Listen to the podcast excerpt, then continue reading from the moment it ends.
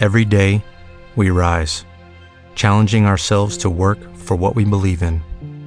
At U.S. Border Patrol, protecting our borders is more than a job, it's a calling. Agents answer the call, working together to keep our country and communities safe. If you are ready for a new mission, join U.S. Border Patrol and go beyond. Learn more at cbp.gov/careers.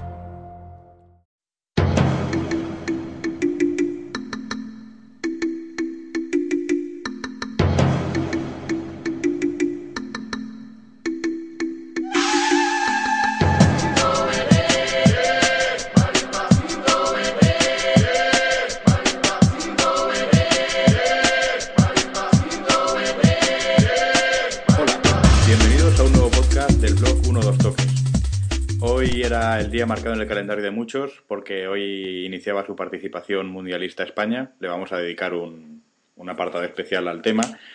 Pero también había otros partidos importantes como el estreno de Chile y la segunda jornada del Grupo A, donde Uruguay eh, ha dado un paso de gigante hacia, hacia su clasificación de octavos. Y como tenemos bastante de lo que hablar, hoy vamos a hacer una cosa especial, algo que tenía en mente durante mucho tiempo, casi desde que empecé con esto de los podcasts hace ya un tiempo, pero que hoy definitivamente me he animado a hacer. Y es contar con dos contertulios más, dos personas que, que- con las que vamos a, a, bueno, a hablar un poquito de lo que ha sido la jornada mundialista de hoy. Uno de ellos es, eh, ya le conocéis, habitual eh, acompañante mío en, en esto de, de los podcasts, es Rubén. Hola Rubén, buenas noches. Hola, buenas noches. Y el otro es otro clásico de, de nuestros podcasts que, bueno, que hemos llevado un tiempo que, que no coincidíamos mucho, pero joder, con esto del Mundial, Ariel, buenas noches, teníamos que, que volver. Hola, sí, buenas noches a los dos. Sí, claro, había que volver, había que analizar. Es que ya ha pasado la primera fecha para todas las elecciones y algo hay que decir, ¿no? Sí, porque se está hablando mucho de que el Mundial no estaba dejando nada eh, de, bueno, fútbol, aunque yo creo, esto lo vamos a hablar luego un poco más, eh, más con más detenimiento, pero ahora que ya acabó la primera, la primera jornada para todos, creo que es un buen momento para hacer un balance. Eh, si queréis, eh, vamos a empezar hablando del partido de la Unimedia, el que enfrentó a Chile con Honduras y que se ha saldado con una victoria para los chicos de, de Bielsa por un tanto a cero. Sí, un partido muy importante para Chile. Es un dato interesante. Este Chile no ganaba un partido en el Mundial desde el año 62, cuando le, le- le- ganó en, eh, jugando como local, jugando en Chile a, Checoslovaquia por ese entonces. Eh, frustraciones enormes en, en- en los otros dos mundiales que le ha tocado jugar a la Roja de Sudamérica en su momento. Y bueno, el primer gran objetivo del equipo de Marcelo Bielsa era ese, poder ganar un partido por el Mundial fuera de su casa. Y bueno, lo han hecho bien ante el rival probablemente más débil del grupo, pero, pero bueno, visto lo visto luego en la jornada, la, la, la victoria de, de esta mañana o de este mediodía ha sido realmente muy importante para, para el equipo chileno. Vale casi como cuatro puntos esta victoria. Eh, Rubén, tú imagino que habrás visto el partido. ¿Cómo has visto a Chile?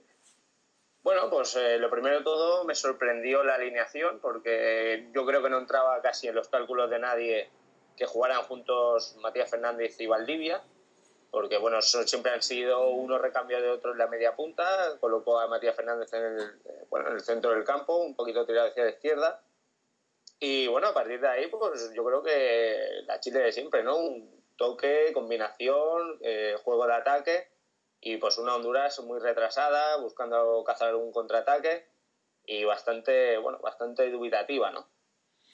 Yo, una cosa que sí que me comentó Ariel en su día de, Chile era la, facilidad que tenían para, para dentro de un mismo partido eh, ir cambiando el dibujo en varias ocasiones en busca de, bueno, de, buscar las cosquillas al rival. Y yo creo que es una cosa que ya de inicio con, con y con el Mati Fernández, ya creo que han descolocado un poco a los chicos de rueda, Ariel. No sé tú qué opinas. Sí, pero bueno, se venía hablando durante los dos últimos días. Bielsa no ha querido arriesgar al Chupete Suazo, que aparentemente estaba en condiciones al menos de jugar 45 minutos, no lo ha querido arriesgar y se ha jugado esa carta un tanto extraña, peligrosa, la de meter a los dos jugadores muy parecidos en cuanto a funciones y en cuanto a cualidades técnicas. Eh, le ha salido bien porque el resultado ha sido positivo, pero la verdad que Valdivia como delantero centro ha estado bastante fallido, ¿no? No se ha encontrado nunca en la posición. Es cierto que se ha asociado bien con Matigol y con, y con los otros atacantes del equipo chileno, pero tal vez Bielsa esperaba un poco más del jugador del Alain.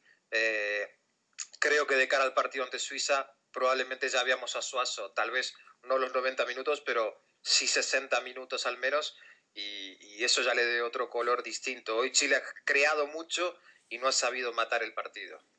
Sí, porque la verdad es que a pesar del resultado, que bueno, que luego ya veremos cuando acabe la, la jornada de grupos, que, que será en nada, con el ritmo que vamos en el Mundial, vamos a solucionar esta duda en breve. Quizás el dominio que ha mostrado Chile y la renta que se lleva, ya veremos si al final de la, de la fase de grupos nos la antoja corta. Hombre, se, parece ser que en un principio eh, los goles contra Honduras eh, pueden ser decisivos, ¿no? En un, caso de triple empate, porque lo que deciden los clasificados, la, la, las posiciones son el gol a verás general. Entonces, a lo mejor este 1 a 0 se antoja bastante corto, ¿no? Ariel, ¿qué, ¿qué, alternativas, aparte de lo que ha hecho Bielsa, tiene Chile para, bueno, para cuando no pueda estar Suazo, que es el, el auténtico hombre gol del, del equipo? Tiene algún delantero centro. Lo que pasa es que Bielsa no se ha mostrado demasiado confiado, para ser honestos, con, con las alternativas que sean otro jugador diferente a Suazo. De hecho, tenía a Mansilla, que es un jugador que no es demasiado conocido en España y en Europa. Es un goleador que tiene el fútbol chileno jugando en el Toluca, uno de los equipos más importantes de México, y que se ha hartado a hacer goles en los últimos dos años, diría yo.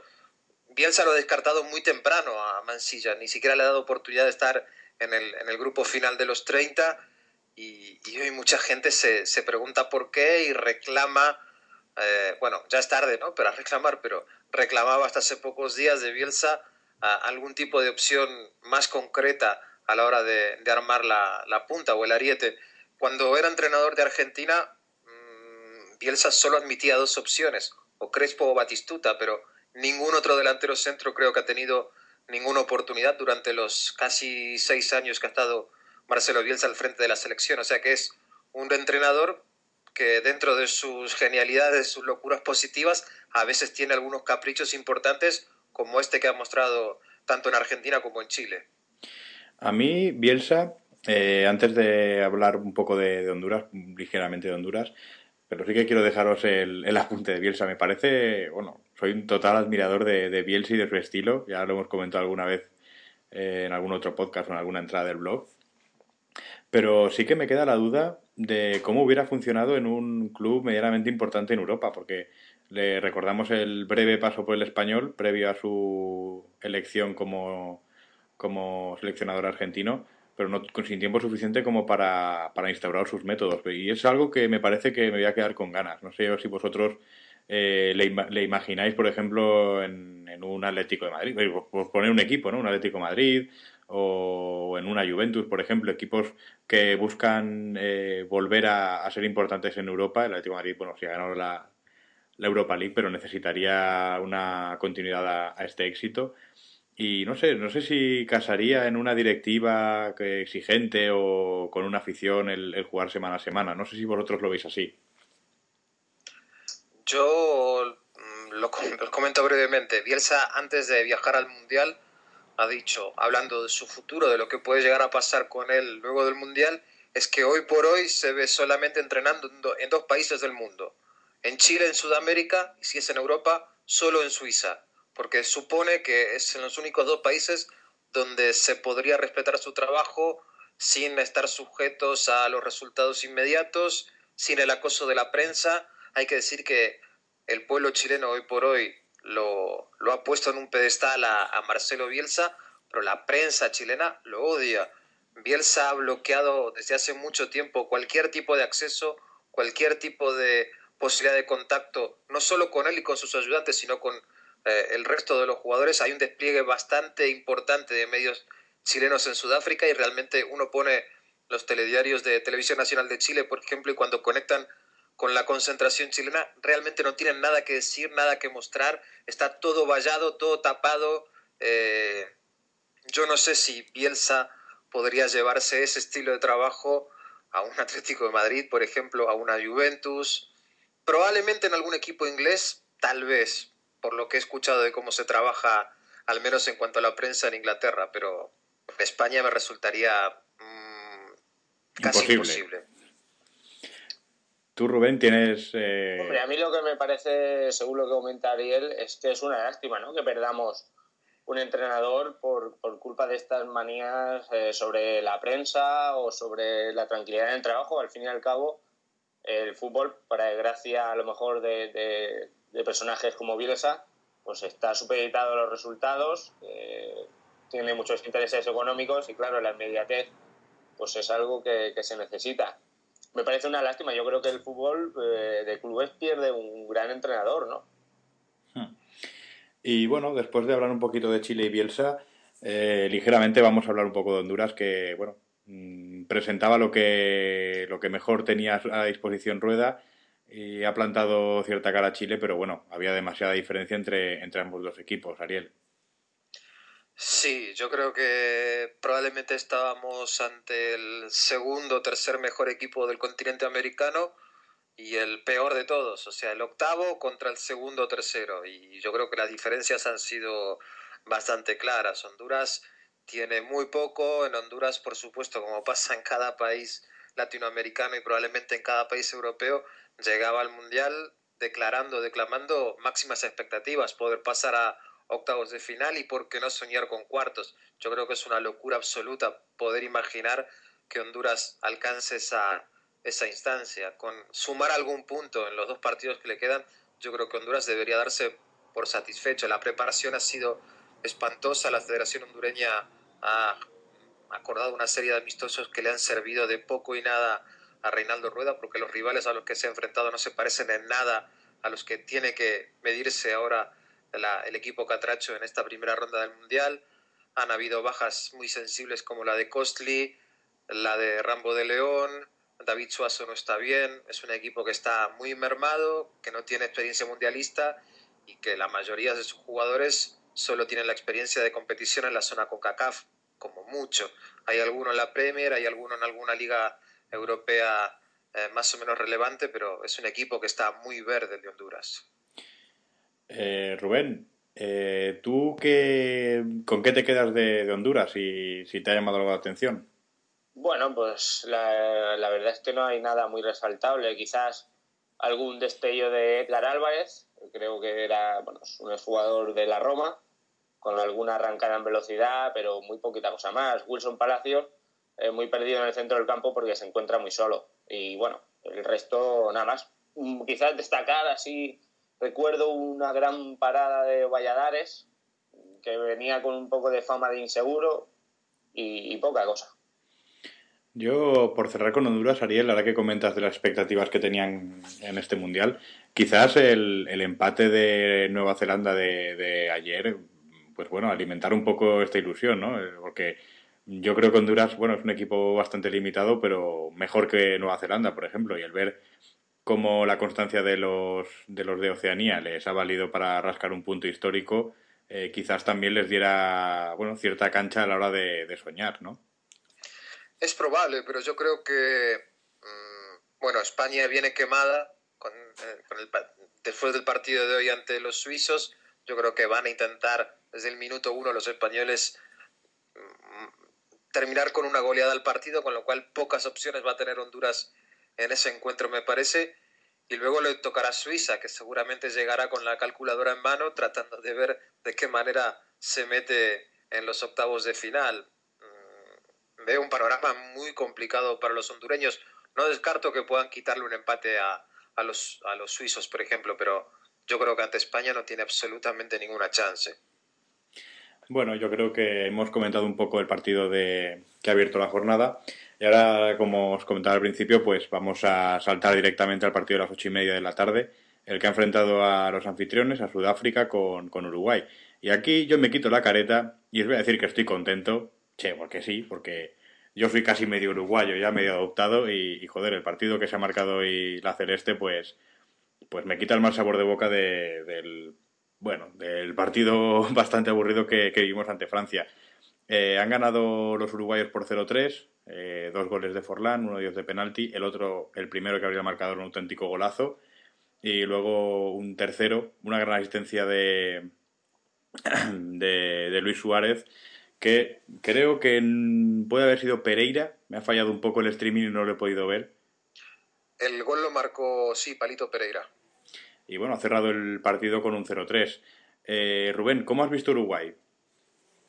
Bueno, pues a mí me ha gustado también bastante. Yo no soy tan uruguayo como, como tú, pero bueno, eh, el, invento, el invento de Tavares de colocar a Diego Forlán por detrás de Luis Suárez y del Cavani, que en un principio a mí me pareció extraño, ya lo, estuve comentando por Twitter, me pareció un poco raro porque creo que, bueno, que Forlán no, no cumple el perfil de enganche, de típico, de típico 10 que pueda generar juego. De hecho, creo que no lo ha generado, lo que pasa que una de sus grandes cualidades, que son los disparos de fuera del área, le ha dado la ventaja a Uruguay y a partir de ahí una Sudáfrica eh, con poca, poca pólvora arriba, pues es, es, difícil contra los centrales de Uruguay, ¿no?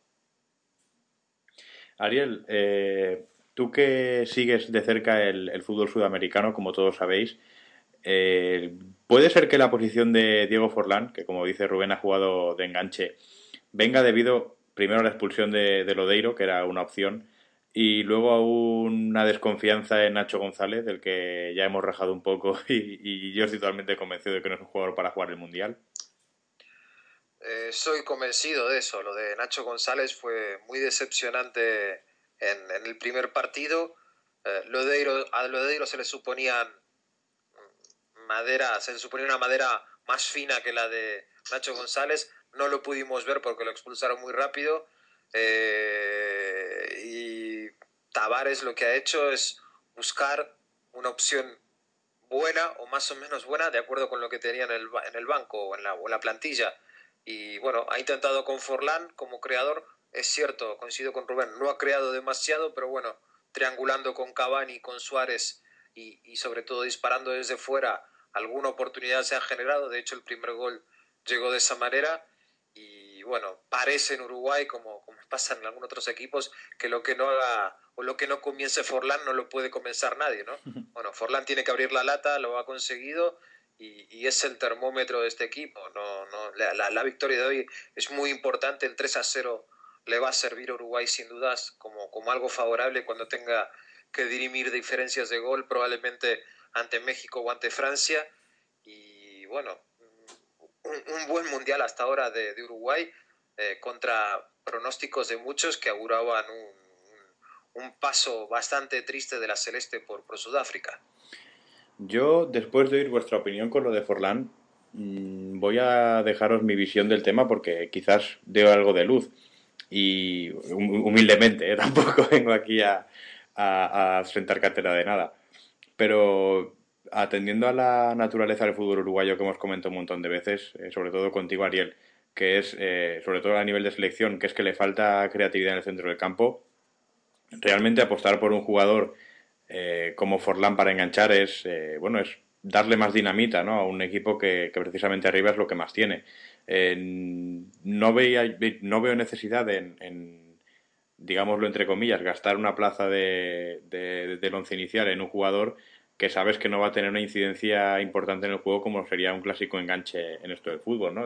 Uruguay al fin y al cabo es eh, presión y, robar y como muy bien apuntó Ariel cuando hicimos el podcast de, la presentación de los equipos americanos, el que debe ser de los equipos que mejor saben aprovecharse los errores del rival, ¿no? Entonces, quizás el ahorrarse el paso entre el robo, la creación y la culminación de la jugada, si directamente es robo y tratar de culminar, eh, eso le ha dado a, Uruguay una velocidad a la hora de, de bueno, de, finalizar sus jugadas, que es lo que ha desarmado a la defensa eh, de Sudáfrica, que tampoco es que sea mm, la creen de la creen de ese torneo, pero bueno, sí que le, no le ha dado casi opciones y, y parecían un bombero llegando al incendio, ¿no? Llegaban casi tarde a todas, eh, en movimientos desesperados, y eso yo creo que Uruguay eh, le ha hecho sentirse como un pez en el agua. Absolutamente. Eh, Uruguay ha puesto el partido donde quería y lo ha hecho de manera muy rápida. Ante Francia no lo pudo hacer porque evidentemente Francia primero es mejor equipo que Sudáfrica y, Uruguay ha salido con mucha cautela en el, en el primer encuentro. Pero imaginando, ya estoy imaginando un partidazo entre México y Uruguay, eh, México va a jugar muchísimo con los nervios de, perdón, Uruguay va a jugar muchísimo con los nervios de México. Y, todo lo que hemos visto hoy ante Sudáfrica, yo creo que lo veremos recargado, repotenciado en ese último partido de ese grupo A, que yo creo que va a ser de lo mejor que vamos a ver en esta Copa del Mundo. Eh, Rubén, cuéntame tú un poquito cómo has visto el partido y qué esperas de, Uruguay. Bueno, yo creo que con la victoria tan contundente Uruguay prácticamente está clasificada. Eh, salvo que hubiese una sorpresa que fuese la victoria de, México contra Francia, no la sorpresa de la victoria, sino una victoria abultada, ¿no? que le pudiera dar esos goles que hoy ha conseguido Uruguay. y le volaría a puntos y en la última jornada pues se la tendrían que jugar. Yo creo que Uruguay eh, prácticamente está clasificada. Luego Sudáfrica no me ha decepcionado porque realmente como tampoco esperaba nada, pues, pues no.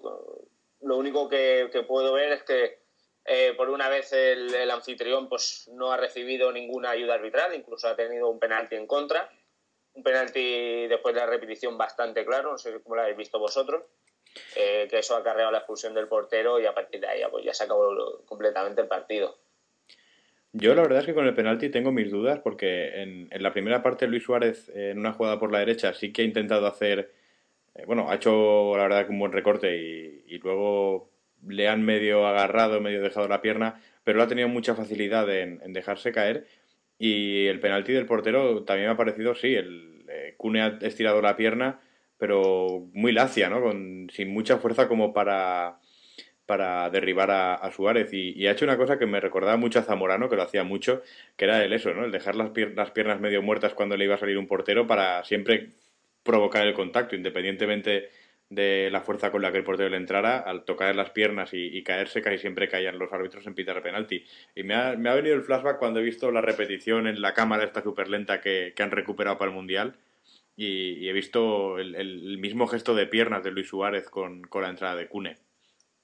Hombre, yo he visto la actuación de Luis Suárez eh, en ese aspecto, he visto dos o tres, lo, lo noto como ansioso y necesita lo antes posible un gol porque en cada acción cuando no le pasen el balón y él cree que está en una buena situación, enseguida levanta las manos quejándose. Eh, incluso lo que dicen, no ha exagerado demasiado la caída. Anteriormente también había tenido una falta dudosa eh, en el borde del área, que también parece que había exagerado la caída. Y eh, no, a mí, Luis Suárez, de momento, a pesar de que el juego está siendo bueno, sobre todo cuando tiene balón, esas actitudes esos gestos a mí no, no, me convencen, no me gustan y creo que no son propios de él, no, no lo comprendo. Eh, Ariel, creo que esto que comenta Rubén viene porque eh, Suárez tiene un problema, salvando las distancias, parecido al que tiene Messi, ¿no? Eh, con el Ajax, por ejemplo, se ha hinchado a meter goles y es una, un hombre franquicia dentro del equipo, pero con Uruguay no acaba de, asumir ese rol. Y sí, ya se comienza a hablar un poco de lo mismo que se hablaba en el caso de Messi, ¿no? Que, que, está bien, que con el Ajax o en competición europea eh, todo funciona muy bien, pero con la camiseta de, Uruguay no. Y es lo que dice Rubén, se lo nota extremadamente ansioso, muy apurado por marcar, por resolver, por ser protagonista. Y creo que también, y esto es una opinión muy subjetiva, hay un problema de celos con la figura de, de Forlán. Pero bueno, supongo que Suárez es lo suficientemente inteligente como para saber que no puede plantear la dicotomía o Forlán o yo porque él lleva las de perder en el asunto, hoy por hoy al menos, y, bueno, y trata de lidiar con eso. Yo creo que, que, él está presionado por su falta de efectividad con la camiseta de la selección y por lo, grande que es la figura de Forlán que está justo al lado suyo. Pero es que esto que comentas no, lo había pensado yo nunca.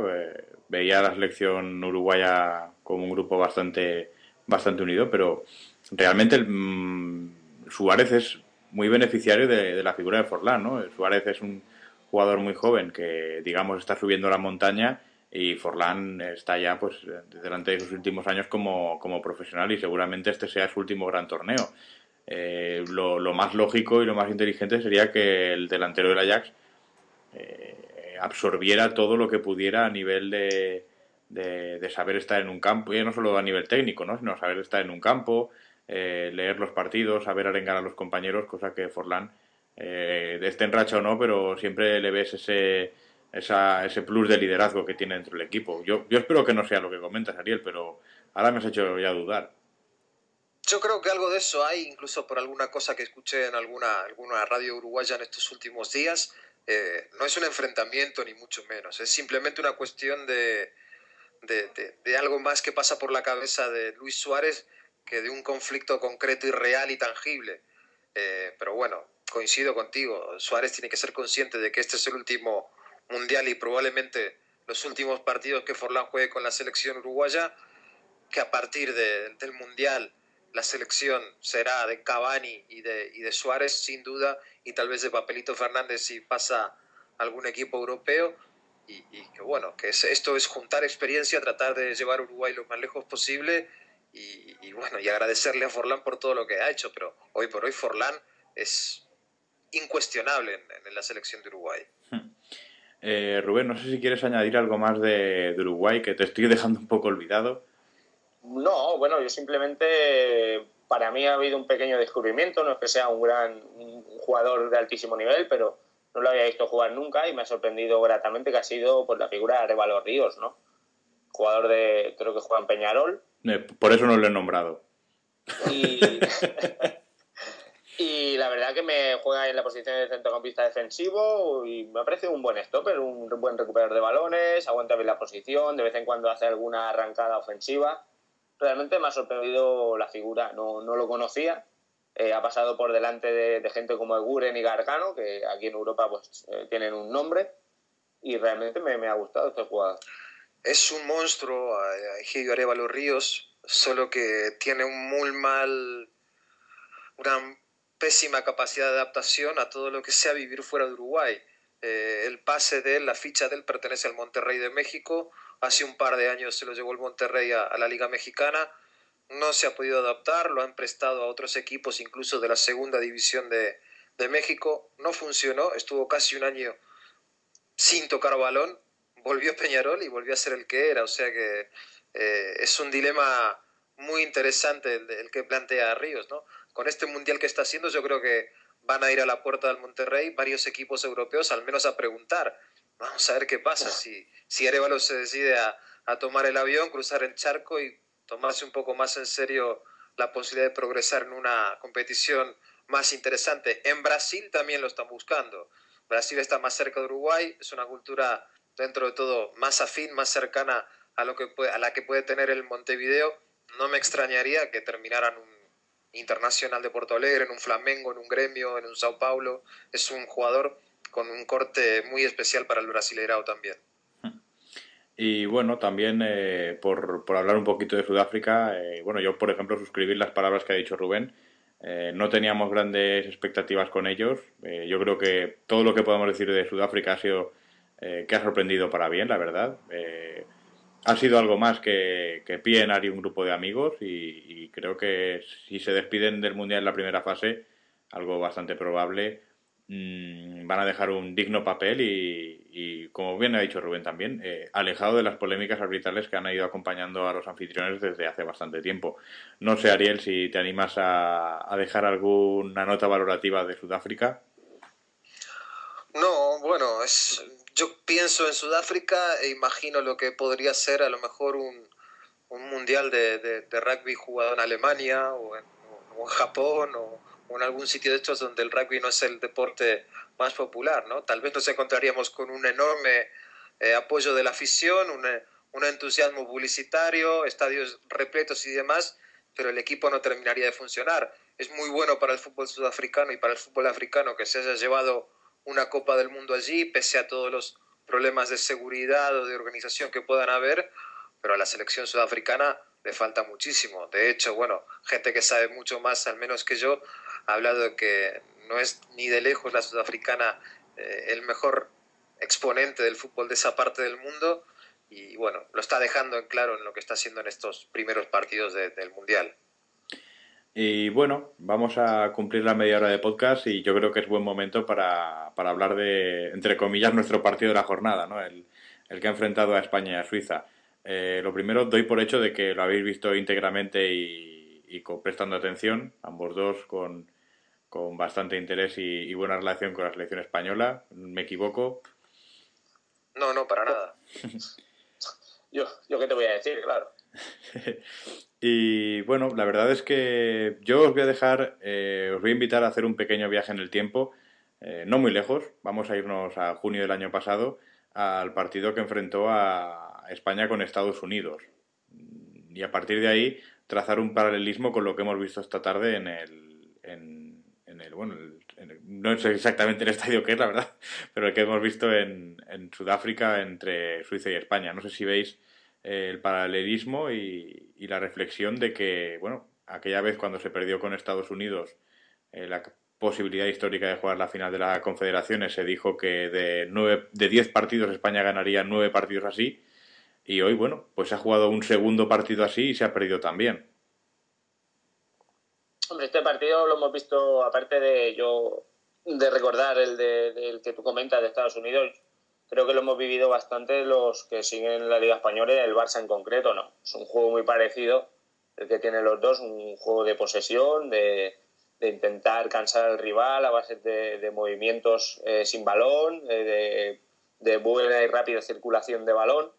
Y, muchas veces pues ha sucedido esto, ¿no? Que, que, la desgracia se ceba con el que intenta crear y el que destruye se lleva el premio de la victoria. Hoy ha vuelto a pasar eh, creo que en principio es un accidente, que España no debería estar preocupada, que es un toque de atención, eso sí, y que a partir de aquí seguir confiando en tal y como ha seguido hasta ahora, ¿no? Ariel, ¿tú cómo has visto a España? Bueno, yo creo que España más o menos ha salido a ser el partido que todos esperábamos. Creo que Suiza también ha salido a ser el partido que al menos yo esperaba.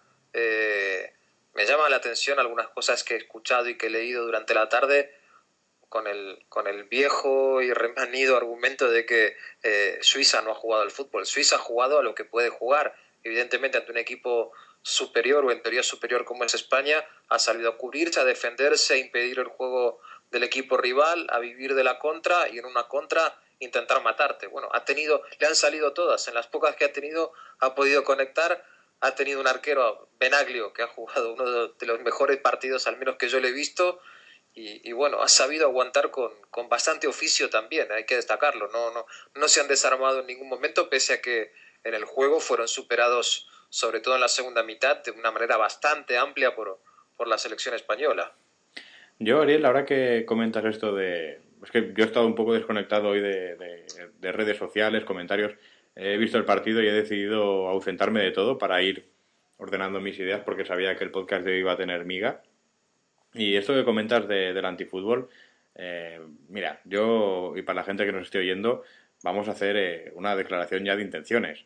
Eh, lo, lo, ideal sería que todo el mundo saliera a jugar y a tocar y a buscarse al rival, entre rivales. Eso sería lo ideal porque veríamos un fútbol bastante más puro y sobre todo más divertido. Pero cuando hablamos de niveles profesionales, cuando hablamos de, una primera división, de una Champions League, de un mundial, eh, aquí hay muchos intereses y, lo que prima es eh, ganar o por lo menos eh, sacar el mejor resultado posible. a Suiza, mm, como bien dices, todos esperamos que hiciera un partido así, que se encerrara, salvo, claro, los más optimistas pensaban que se iba a encerrar para recibir la menos cantidad de goles posible, pero claro, estamos hablando de fútbol más que profesional. Eh, aquí mm, el plan de Suiza era, bueno, pues aguantar seguramente el primer arreón de España ordenados y a partir de ahí pues cazar alguna contra. Han tenido yo creo que dos claras, una gol y una que ha sido un palo, o sea que cuidado que podía, que podía haber sido una cosa peor. Pero... Sí, prácticamente, prácticamente como contra Estados Unidos, que tuvo dos, metió las dos. Yo estoy de acuerdo con lo que tú dices, ¿no? A todo el mundo nos gustaría pues, que los equipos salieran al ataque, a tumba abierta, que, las defensas fueran de dos, tres jugadores, eh, acumulación arriba y, a ver que los partidos que fueran eh, resultados de siete goles a cinco, de cinco goles a tres, pero eh, tenemos que comprender que no existe, que lo bueno y bonito del fútbol es que se puede hacer de muchas maneras y que todas esas maneras son válidas para llegar a la victoria, ¿no? Entonces Suiza ha jugado su partido, lógicamente tiene un equipo eh, con el que no puede hacer otra cosa, o contra España no puede hacer otra cosa, digámoslo así. Eh, creo que al ser el primer partido del grupo también eh, llevan preparándolo mucho más tiempo. No es lo mismo a lo mejor enfrentarse en la segunda jornada, que tienes una semana solo. Aquí vienen de una preparación. Imagino que, que Hitfield sabría que si rascaba ahora algo con España, pues era más o menos también la única posibilidad, entre comillas, de poderse clasificar. Ahora está con tres puntos. Si gana a Honduras, que previsiblemente pudiera hacerlo, eh, ya son seis y con seis puntos eh, tiene bastante camino hecho para, clasificarse. Yo creo que todos los que, que creen que esto es antifútbol y tal, pues que viven en un, en un sueño y que eso no, no, existe.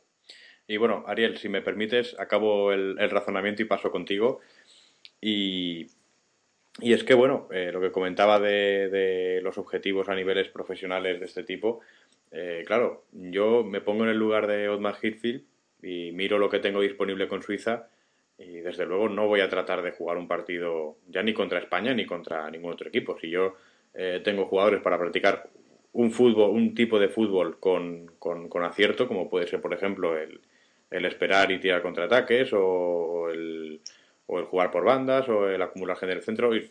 Yo tengo que, ser consciente de, las piezas que tengo me perdonen los jugadores profesionales por la, por la metáfora, pero ser consciente de las piezas que tengo y hacerlas funcionar.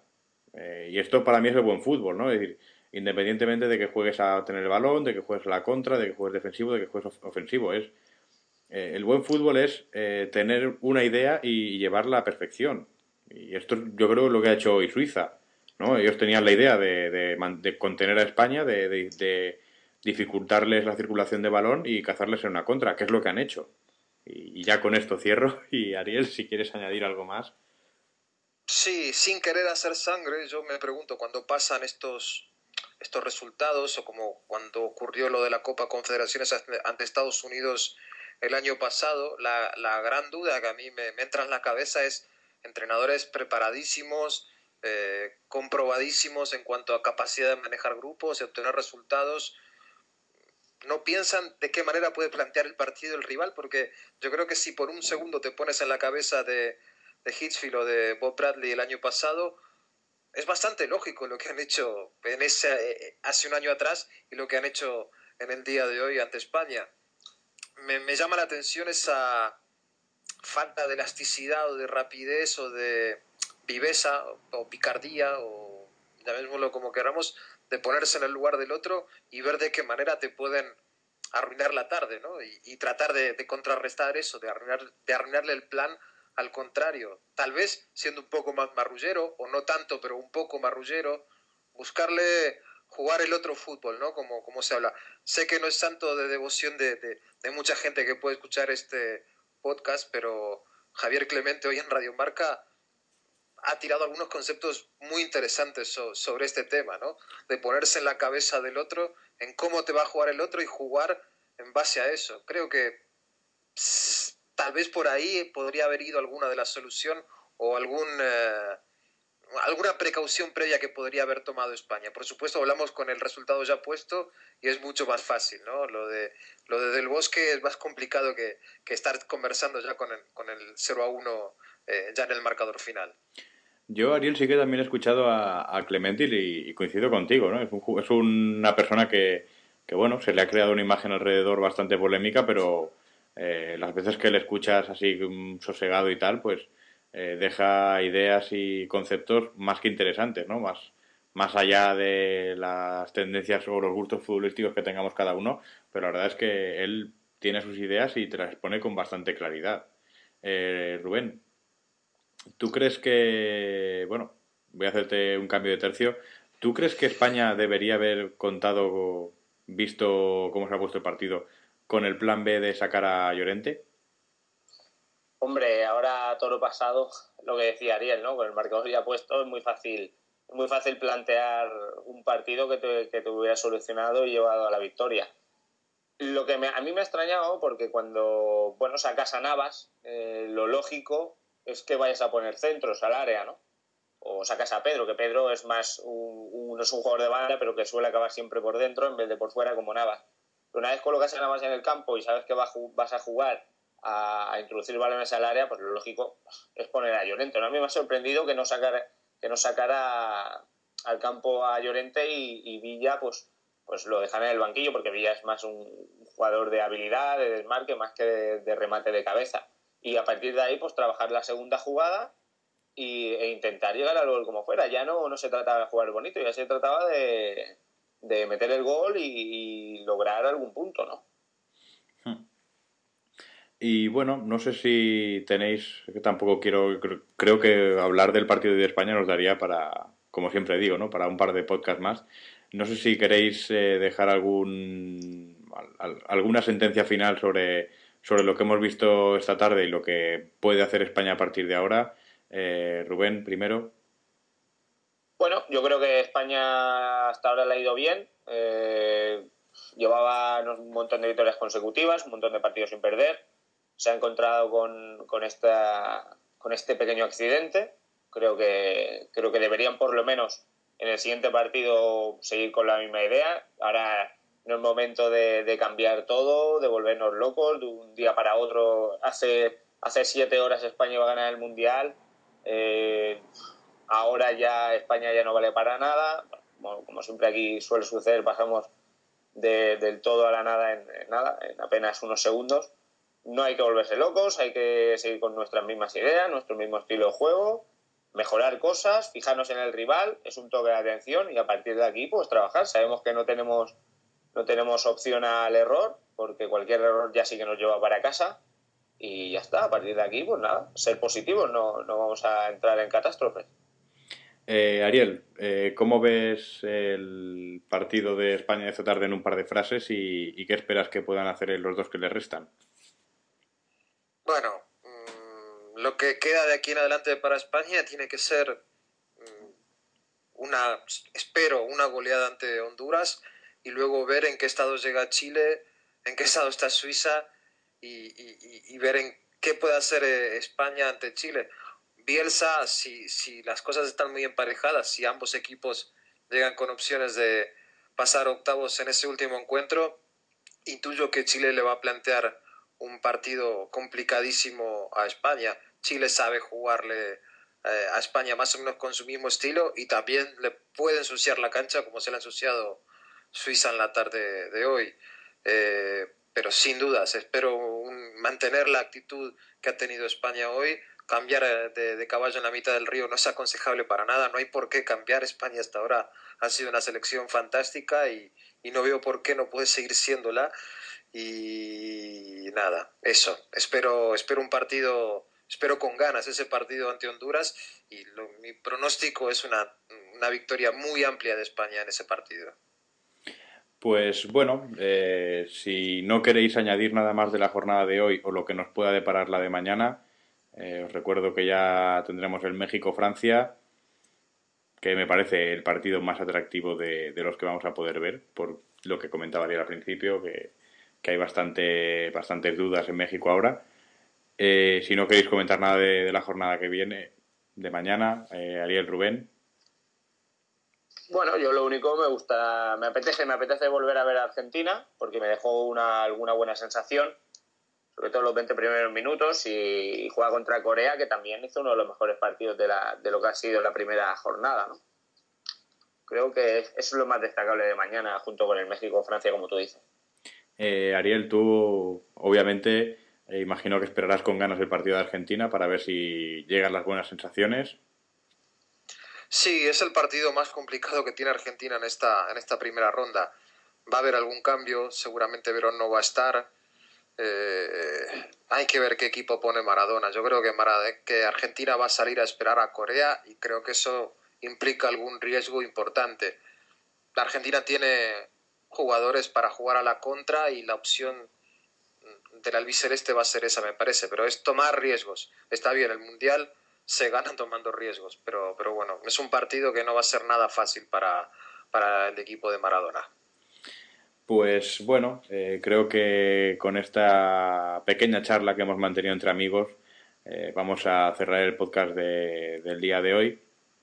Eh, no sin antes, por supuesto, recordaros la manera de contactar con nosotros. Eh, primero de ello es recomendaros visitar el blog, ya sabéis, www.12toques.tk. También podéis seguirnos por Twitter. Hoy, tercer día consecutivo, vuelvo a, a ponerme cara a la pared, he estado poco activo. Ya sabéis, twitter.com barra 1 o 2 toques, todo en minúsculas y sin espacios. Rubén, voy a decirte que nos recuerdes tu Twitter porque, joder, mmm, acabo de caer cuando lo comentabas antes de que tú tienes tu cuenta y, y comentas también bastante. Eres, sé que eres más consumidor que, que creador de contenido, pero no, no, te pierdes ningún debate. Rubén, recuérdanos cómo podemos seguirte por Twitter. Bueno, me podéis seguir, bueno, yo soy Rub Blanco, eh, R-U-B Blanco, todo seguido, eh, bueno, minúscula. Y bueno, aquí pues eh, hacemos pequeñas charlas y vamos comentando cositas que nos parecen interesantes. Y bueno, eh, también recordaros que nos podéis enviar correos electrónicos con cualquier duda o sugerencia que tengáis a la cuenta de 1 o 2 toques.gmail.com. Y Ariel, una vez más, gracias por estar con nosotros, que sé que con esto del Mundial andas bastante liado. Recuérdanos, además de las retransmisiones de Radio Marca con equipos americanos de por medio, eh, dónde te podemos encontrar. Bueno, en el blog uno, eh, uno dos toques. Eso nos gustaría a nosotros, Ariel. Hombre, alguna vez ya he escrito algo, ¿eh? Y no, no faltará oportunidad para, para volver a escribir alguna cosita. Mm. Eh, latitudfutbol.net, en el programa Latitud Fútbol en Radio Marca, en principio los domingos a la una de la madrugada, aunque probablemente este fin de semana tengamos un horario diferente, un poco más temprano, entre medio de un partido y otro. Todavía no está definido, lo vamos a definir por estas horas, pero el podcast del programa siempre está allí en la, en la web, latitudfutbol.net, en el Twitter Ariel Judas y nada, hay un grupo en Facebook también que, que de vez en cuando colgamos alguna cosita interesante. Pues bueno, esto ha sido todo por, por hoy. Eh, seguiremos nuestro ritmo de podcast. Mañana tendréis podcast con lo que ocurra en el partido de Francia y, México, que me parece de lo más atractivo, junto a la Argentina-Corea del Sur. Y veremos, eh, este ya es muy, muy, muy mío también, eh, porque también voy con Grecia, eh, cómo le va a Grecia contra, contra Nigeria, un partido con sabor, de, con sabor añejo, como en el 94. Eh, me despido, por supuesto, de la gente, de los amigos que han estado ahí conmigo. Ariel, desde Nueva York, buenas noches o, o, buenas tardes para ti. No sé cómo está la diferencia horaria. Eh, son las 6 de la tarde, 6 horas tenemos ahora mismo. O sea que buenas tardes, buenas noches. Rubén, desde Santa Coloma, ¿cómo está el tema por allí? Porque nos está pillando la lluvia, no sé cómo estarás tú. No, aquí no, aquí hace, ha salido un buen día hoy, llevamos un par de días lloviendo, pero no, ahora hace buen tiempo, no sé cómo saldrá mañana y esperemos que, que llegue ya por fin el, el, verano, ¿no? Ay, señor, cómo os gusta llevar la contraria desde allí. pues bueno, eh, ha sido un auténtico placer este experimento, ¿no? El, el, probar por fin a tres, eh, un, un, podcast de fútbol. Creo que nos ha quedado una cosa bastante redonda y me ha gustado mucho compartir este ratito con vosotros. Y nada, a la gente que nos escucha, por supuesto, recordaros que nos podéis oír también en el podcast de Don Balón, en su página a través del Mundial. Y a los amigos y oyentes de Radio Deportiva, también nos podéis escuchar por ahí. Un saludo a todos ellos. Hasta ahora.